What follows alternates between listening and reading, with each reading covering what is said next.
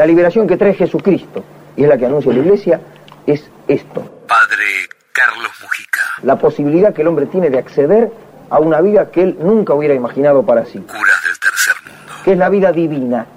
Porque esa es la gran revolución que trae Cristo. En, en las circunstancias que se dieron en ese momento, eh, creo que hubo una politización, pero creo que el movimiento en su conjunto Padre Domingo eh, adhirió a un movimiento popular que en ese momento expresaba eh, las aspiraciones de justicia del pueblo argentino, que era el peronismo, eh, lo discutió, lo planteó, lo matizó, no adhirió al partido ni a, ni a sus estructuras partidarias, a las cuales criticó y tenía muchísimas diferencias, eh, pero eso yo no considero eh, que fuera politización, sino porque en ese momento eh, en la Argentina había una opción muy fuerte, que, era esta que marcaba la lucha política de aquel tiempo, que era liberación o dependencia. Y, bueno, eh, eran momentos de decisión y uno tenía que estar de un lado o del otro. En la Argentina hay más de 2 millones de analfabetos y dada la deserción escolar motivada a menudo por la miseria, el nivel medio de instrucción no pasa del tercer grado.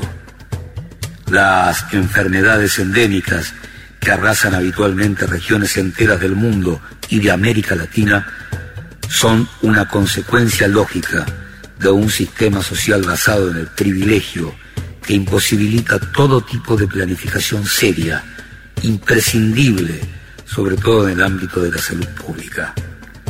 El enorme problema habitacional, sobre todo en nuestro continente, suma en la promiscuidad, la desesperación y la insalubridad a millones de familias. En la Argentina, centenares de miles de personas viven en villas miserias, mientras en la capital federal los créditos se otorgan para edificaciones de lujo y así hay al mismo tiempo más de 10.000 departamentos nuevos, todos desocupados. Sacerdotes del tercer mundo, la hora de la acción, 1968. Será una cooperativa de trabajo, crédito, consumo y vivienda. Bueno, la principal eh, finalidad es aglutinarse en el movimiento que expresa al pueblo argentino, al pueblo trabajador fundamentalmente, que es el movimiento peronista, para trabajar desde abajo, es decir, desde el pueblo, en la remodelación de las villas para con- constituirlas en barrios obreros. Se habla como uno de los aspectos básicos tras constituirse esta noche aquí en la Asamblea la creación de una cooperativa. Es una forma práctica de dar trabajo inmediato a mucha gente. Todos sabemos que el drama más pavoroso en este momento de la vida de nuestra patria es la falta de fuentes de trabajo. Y pensamos que eh, la creación de esta cooperativa, que es una iniciativa de los villeros, puede eh, solucionar este problema e ir dando solución al problema también importante que es el de la construcción de las viviendas, teniendo en cuenta el sentido de los mismos que las van a habitar. Correcto, padre, gracias, buenas noches. Eh, bueno, el el poder político nos consideraba parte de, de lo que ellos calificaban como movimiento subversivo en la Argentina, es decir, nos ponía a la par de, de, de los jóvenes o, o de los militantes de, políticos, gremiales, estudiantiles, para, para ellos éramos uno más de ellos, uno más que formaba parte de, de eso, lo, lo- cual no dejaba de ser cierto, excepto la connotación que ellos le daban, pero eh, sí, era un cambio, era un cambio de época, y nosotros, bueno, yo creo que una de las cosas más interesantes del movimiento es haberse, es la primera vez después de muchísimos años, no sé, habría que, retrotraerse quizás a la Revolución de Mayo, que un grupo de sacerdotes tan numeroso y extendido por todo el país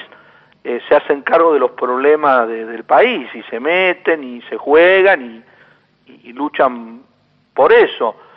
Eh, eso eso impactaba y bueno y también creaba problemas en el poder y dentro de la iglesia bueno sí había sectores que, nos atacaban o nos descalificaban fuertemente in- incluso hubo un intento de, descomunión del movimiento como tal en su conjunto que no se produjo, pero sí hubo sanciones disciplinarias y hasta excomuniones en algunas provincias donde funcionaba el movimiento. El armamentismo que se alimenta constantemente con sangre de pueblo inocente y mantiene siempre vivo el espectro de una posible guerra de exterminio total, desangra también las débiles economías de los pueblos subdesarrollados, con el fin principal de mantener una industria que beneficia solo a una minoría que cuando es consciente merece el nombre de criminal. La discriminación, que no ha de ser considerada solo un problema entre blancos y negros, es todo aquello que margina a los hombres de la sociedad, a la que por derecho natural pertenecen, por causa de los prejuicios sociales, los intereses económicos o la mentalidad clasista. Sacerdotes del Tercer Mundo, la hora de la acción, 1968. Acá de lo único que se trata es que haya un gobierno que le permita al pueblo organizarse y realizarse a sí mismo. Precisamente en este frente de villas que ahora están realizando las villas, no están esperando que venga un gobierno tal o cual para organizarse. Son ellos los que deben luchar. No hay que esperar que los de arriba haya papitos, como dije antes, que solucionen las cosas. El movimiento lo que mm, no quiere crear otra iglesia porque considera que la historia de la iglesia es suficiente como para saber que la institución humana tiene de todo y, que bueno, pensar en una iglesia eh, pura era una irrealidad. Entonces lo que se plantea es reivindicar para, para esta corriente, yo diría, al interior de la iglesia, eh, los más profundos orígenes de ella. Y, bueno, esto, esto salta y aparece bueno, con Juan XXIII, con el Concilio Vaticano II, que, que, abre la, las ventanas de la Iglesia al mundo, eh, con encíclicas sociales de Pablo VI sobre el desarrollo de los pueblos, y un acontecimiento muy particular, que, que es un punto de inflexión en América Latina, que es eh, Medellín, la conferencia episcopal en el año 68. Así que dentro de la Iglesia eh, estaba creándose, digamos, otra iglesia, otro rostro de la iglesia, la decíamos nosotros.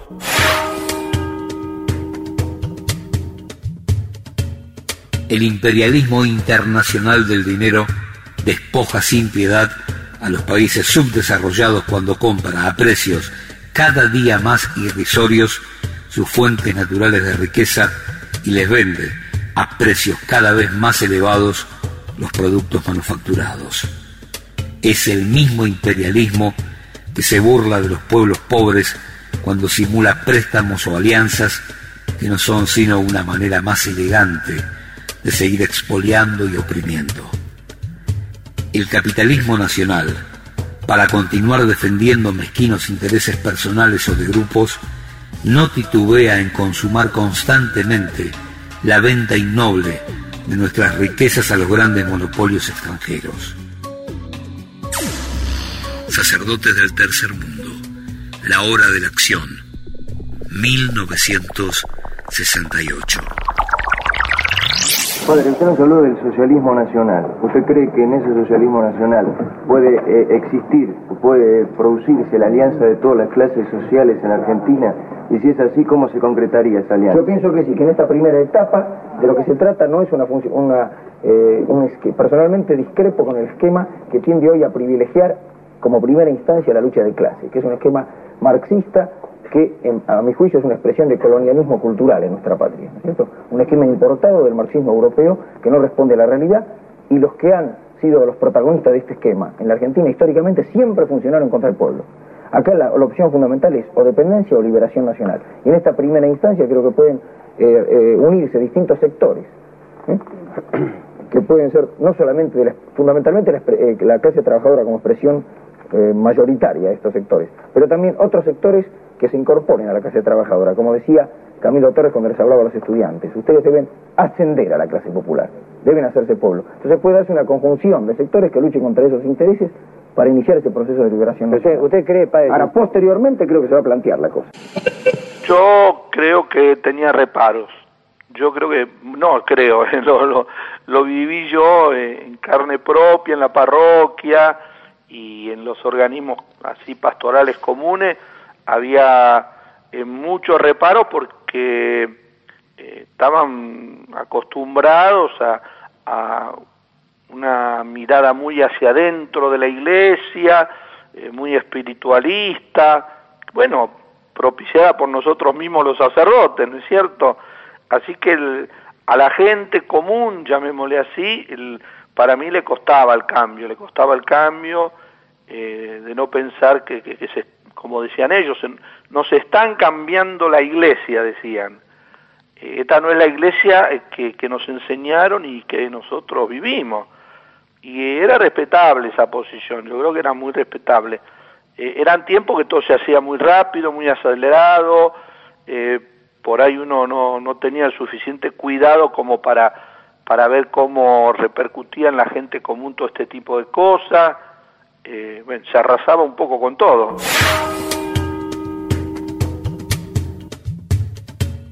La injusta distribución de tierras en América Latina impide un desarrollo auténtico y es la causa de la explotación muchas veces brutal que sufre nuestro trabajador y su familia. En nuestra patria, el 50% de los campos cultivables están muchas veces sin ser trabajados en manos del 1% de los propietarios.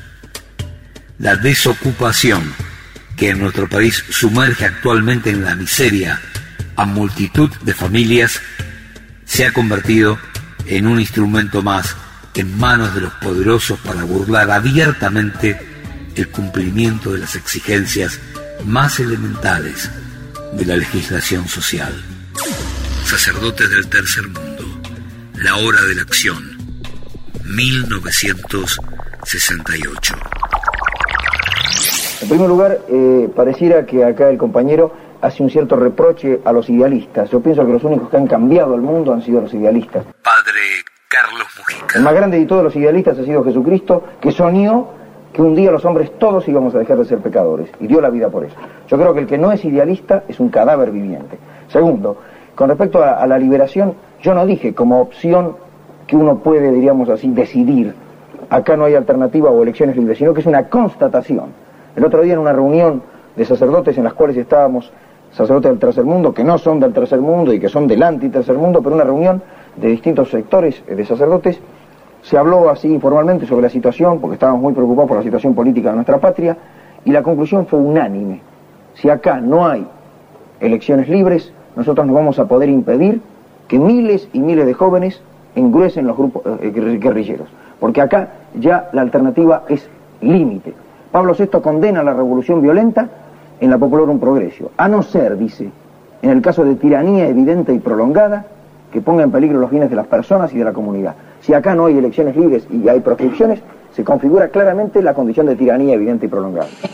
Jesucristo tiene un enfrentamiento muy serio con el poder político, tanto local como extranjero. Padre Domingo Bresci. Representado por Pilato, el que representaba al, al imperio romano, como con lo, los fariseos, los doctores de la ley, que eran el poder religioso interno en su momento, y él tiene cruces frontales terribles, de cómo los ataca, y bueno, eh, estas son las causas de su muerte. Así que no, no, no se muere de una enfermedad Jesucristo, se muere eh, sentenciado y la forma en que en aquella, en aquel momento mataban a, lo, a, los subversivos de su tiempo. Eh, Jesucristo fue, subvertió el orden constituido por el poder político y religioso de su época. La verdad cristiana no es solamente dogmática y especulativa, sino moral y práctica. Si hacemos esto, nos enfrentarán quienes son poderosos e impiden que la verdad sea dicha y hecha. Y entonces necesitaremos coraje. Tener el coraje de la verdad significa proclamarla a una costa de perder nuestros privilegios. Nosotros preferimos que se renuncie de antemano a los privilegios para tener libertad para decir la verdad. Se trata de ser valientes. Reflexiones de los curas del tercer mundo sobre la declaración de la Comisión Permanente del Episcopado Argentino del 12 de agosto de 1970. Funes, el memorioso. Carlos Francisco Sergio Mujica Echagüe fue el tercero de los siete hijos del matrimonio formado por Adolfo Mujica y Carmen Echagüe. Adolfo había sido diputado conservador del periodo 38-42 y canciller de Frondizi en el año 61. Carmen era hija de terratenientes de la provincia de Buenos Aires. Padre, ¿qué cree? ¿Que si el Che Guevara viviera sería peronista? Eh, bueno, yo pienso que sí. Pienso que, en primer lugar, eh, eh, el Che Guevara cada vez más se estaba acercando, diríamos así, a lo que es la valorización del movimiento peronista. ¿Usted cree que nunca fue peronista? ¿Cómo? ¿Usted cree que nunca fue peronista? No, no, él fue gorila, incluso en su momento luchó en la fuga este, contra el peronismo, pero los hombres sufren una evolución, un proceso. En la medida en que empezó a ponerse en contacto con el pueblo, ¿no es cierto? Y hay muchos sectores marxistas que en el momento que empiezan a trabajar en contacto con el pueblo, empiezan a presentar, empiezan a valorar al movimiento concreto y real a través del cual hoy el pueblo se expresa. Dos hechos modificaron su vida para siempre y lo transformaron en el padre Carlos Mujica. A fines de 1955, visitando un conventillo de San Cristóbal, leyó en una pared, Sin Perón no hay patria ni Dios, abajo los cuervos. Aquel curita que se había sumado a los festejos del golpe de Estado que terminó con el segundo gobierno justicialista, sentenció, la gente humilde estaba de duelo, y si la gente humilde está de duelo, entonces yo no puedo estar en la vereda de enfrente.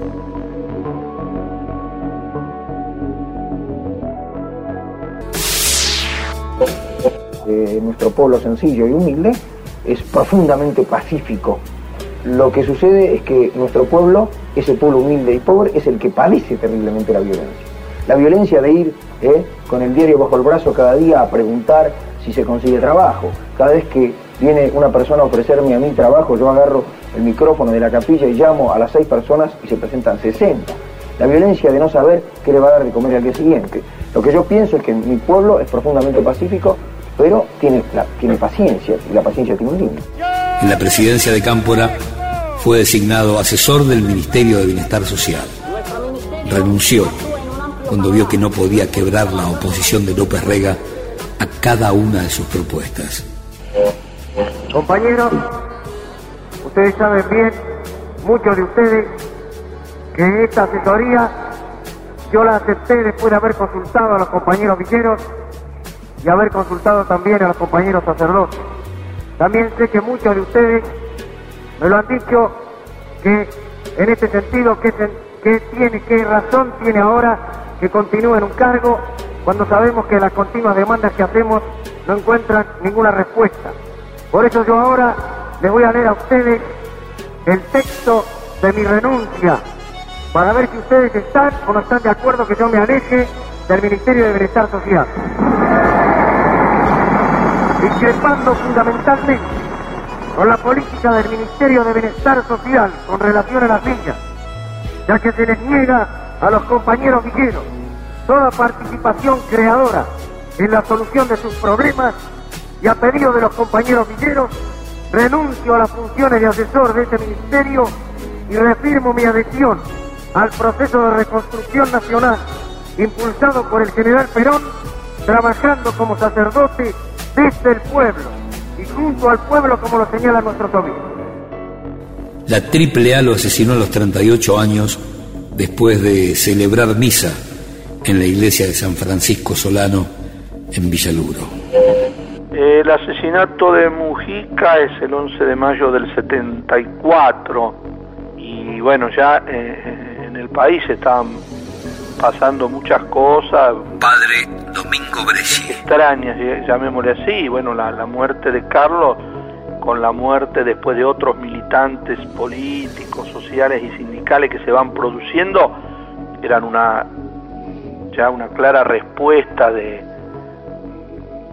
de los que tenían el poder político y militar de que bueno no, no iban a, a dejar que, que estos movimientos, en los que estaba incluido este sector de la iglesia, que éramos nosotros, siguiera avanzando. El, movimiento empieza a sentir los efectos de esta conmoción general, y bueno, y crea discusiones al interior del movimiento, crea situaciones donde los sacerdotes se tienen que cuidar mucho para que no los levanten, a otros los meten bueno, va pasando todo lo que le pasa al resto de la militancia. A partir de aquel 11 de mayo del 74, el movimiento de curas del tercer mundo quedó herido de muerte y dos años después, la dictadura le dio el tiro de gracia. Funes, el memorioso, en 750. Curas del tercer mundo, a 40 años del asesinato del padre Mujica.